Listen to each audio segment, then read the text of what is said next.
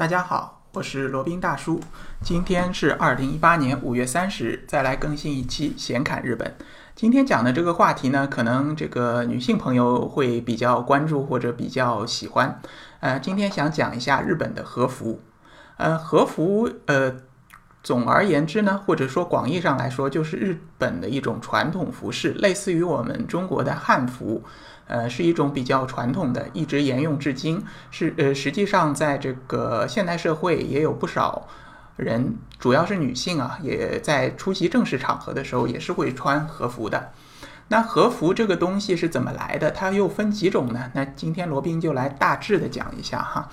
呃，和服呢，它在日本。这边有三个名字或者有三种叫法，一种是就是比较常规的，它写成汉字就叫和服，它叫和服；还有一种呢叫着物，着就是着陆的着，物呢就是物件的物，叫 kimono。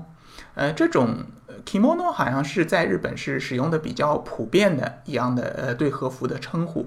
那还有一种呢叫 gofu，无服，无呢就是。呃，吴越的吴，口天吴，那就是代表着从这个中国的吴越地区，呃，传到日本的一种丝织物，然后用它这种丝织物来做的和服，嗯，所以说呢，呃，这个和服这样的这种材料，它最早以前它基本都是丝绢来做的，啊，还有其他的，就比如说也有用棉麻来做的，那就是比较少的一些情况。呃，我们就不说古代这些陈芝麻烂谷子的事情了，就说现代我们穿和服会有怎么样的讲究，以及和服它的一些呃这个这个分类哈。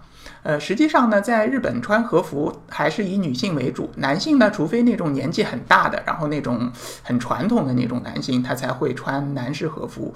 一般来说呢，女性穿的还是比较多的。呃，实际上呢，和我们大家想象的不一样啊。和服的穿法，在即使在日本，对于很多女性来说也是不知道该怎么穿的。呃，因为它这个和服的部件啊，分为十二件。呃，如果要这个把它很呃很正式的给穿上去，穿上合身，然后不至于失礼的话呢，大概要花上一个钟头左右啊。而且呢，可能需要请到专业人士帮他协助来穿上这个和服，否则的话就有可能穿的歪七扭八的，就非常的不得体了。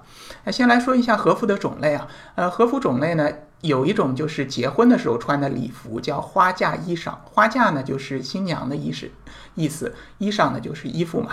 那它分为三种，一种叫打褂，这种是非常非常少见的，只有是那种，呃，日本古代那种贵族夫人才有可能会穿的，一般的正常的平民女性是肯定不会穿的。还有一种呢叫白无垢，白无垢是什么样的呢？就是那种。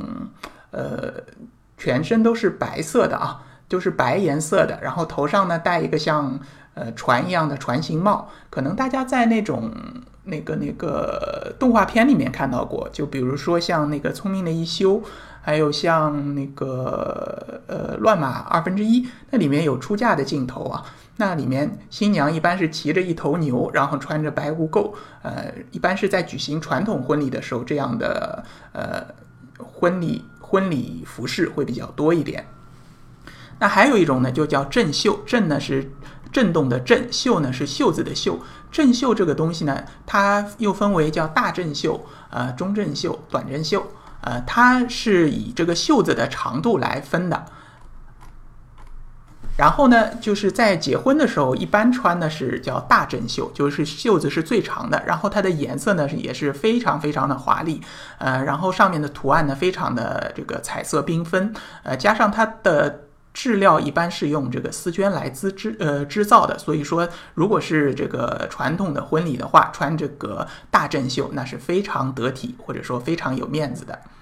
呃，如果是那个未婚女性，那能不能穿正袖呢？也是可以的，一般是穿这个短正袖，就是说袖子比较短的，它也是作为一种很正式的场合可以穿的。就比如说参加成人礼啊，参加亲友的婚礼，未婚女性就可以穿这个短正袖。啊，还有其他一些呢，就比如说叫什么黑流袖啊、色流袖、访问着、色无地。呃，这些这种就不讲了，因为可能普通生活当中，我们的听众大部分一般是接触接触不到的。那还有一种就是校服的便装，就是有一点像校服，但是它又是和服的这个制式，它叫毕业着，就是一般是在学生毕业的时候穿的。呃，在这个明治时代或者说昭和初期，呃，这种是比较多的。然后现在的话也有穿啊，就有那种比较传统的学校，他们毕业的时候可能会穿着这个毕业照去穿，呃，去拍一些照片。另外呢，还有一种叫和服的变体，它实际上严格意义上来说不能叫和服，它叫浴衣。浴呢就是洗浴的浴，衣呢就是衣服的衣，叫 yukata。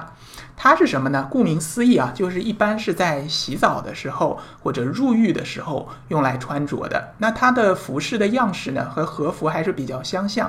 区别在哪里呢？区别是它一般浴衣是用比较轻便的材质，比如说棉麻来做的，就是可以让人感觉比较舒服爽快的那种材质，而不是用很正式的丝绢来做。另外呢，它的花纹样式没有像这个呃正式的和服，像那种正袖这样这么华丽，这么这个花纹纹饰比较多。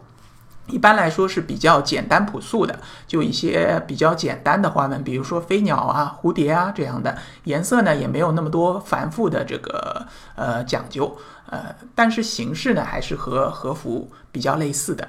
所以说呢，呃，就比如说啊，我们比如说入住这种温泉的旅馆，它里面一般会提供一些这个浴衣的，就是让你在入浴的时候或者泡温泉的时候可以穿着，就是在旅馆内部你都是可以穿着的，呃，尽量不要穿到外面去啊，在旅馆内部都是可以的。这种呢都是叫浴衣，而不是和服。所以说有些小伙伴拍了一些这个浴衣的照片，然后说啊，这个请看我的和服装，呃，不能说不可以啊，只不过严格意义上来说，浴衣并不是是和服。那在这个我们这期节目的封面上面，大家也可以看到啊，新垣结衣，呃，新垣结衣，他穿的就是浴衣，而不是和服。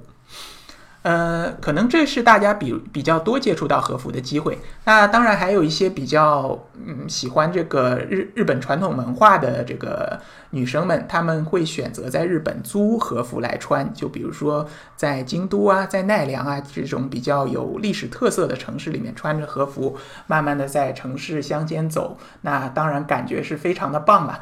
啊，还有一点。要注意啊，你如果是租用和服穿的话，千万下面要踩木屐啊，就是那种木头制作的这种日式的拖鞋，千万不要穿自己的鞋子。你要一穿呢，感觉完全就不一样了。一定要穿上这个全套的，穿和服也好，穿浴衣也好，一定要根据他们这个店员或者工作人员的指示，全套的都穿好。另外呢，告诉大家一个小窍门，和服它的穿着就是它和服它不是分两片嘛？分两片，你要怎么把这个交叠起来才是这个比较得体的？那很简单，就是说左面那一片呢是在下面，呃左呃左面那一片呢是在上面，右面那一片呢是在下面。简单来说就是左上右下。那可能这个不一定记得牢了。那罗宾教大家一个比较取巧的方式。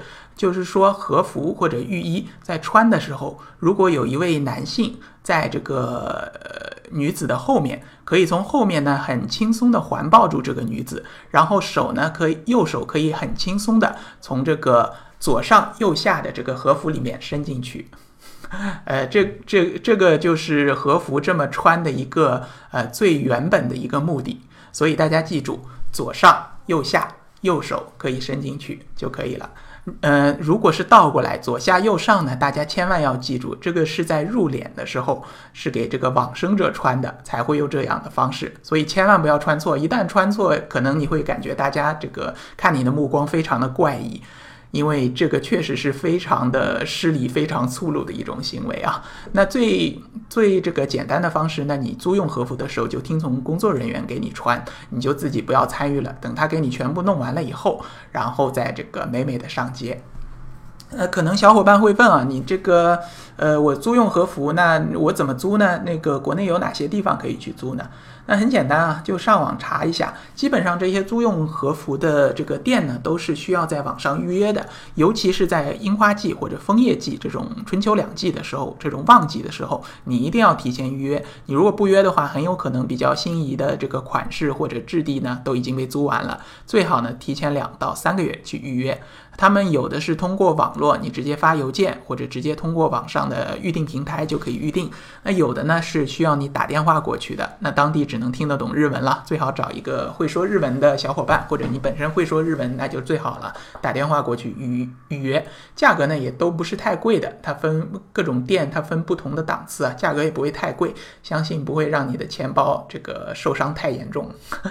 嗯，罗宾本人因为是男的嘛，所以也没有穿过这个和服。浴衣倒是穿过几几次，感觉还是比较舒服的。尤其是想在那种这个日式温泉酒店里面啊，穿着这个跑来跑去，一来呢非常的方便，它是允许你在酒店里面就是哪里都可以去。比如说你吃早餐、吃晚餐的时候也可以穿这个浴衣，想要去泡温泉的时候也可以穿这个浴衣。那然后在酒店里逛逛呢，也可以穿。它一方面呢很凉爽，还有一方面呢穿脱也很方便。这个。左上右下一穿，穿好以后呢，再把带子一系就可以了。好，那今天呢，就简单的给大家科普了一下关于呃日本和服的这些事儿哈。如果大家对于这个和服穿着或者这个日本这个国家比较有兴趣的，欢迎来联系罗宾。罗宾的微信号呢是八二七四七九七零八二七四七九七零。罗宾可以为大家提供这个日本自由行的私人定制服务，当然是收费的哈。大家如果有兴趣，可以来联系罗宾。那罗宾还有另外一档节目叫《闲侃赴美生子》，是一个赴美生子这个先驱美宝爹的身份，为大家分享这个赴美生子的那些事儿，怎么样去做才能够合法、合理、顺利的赴美生子。欢迎大家订阅收听。好了，那今天的显侃日本呢，就先到这里，我们下期再聊。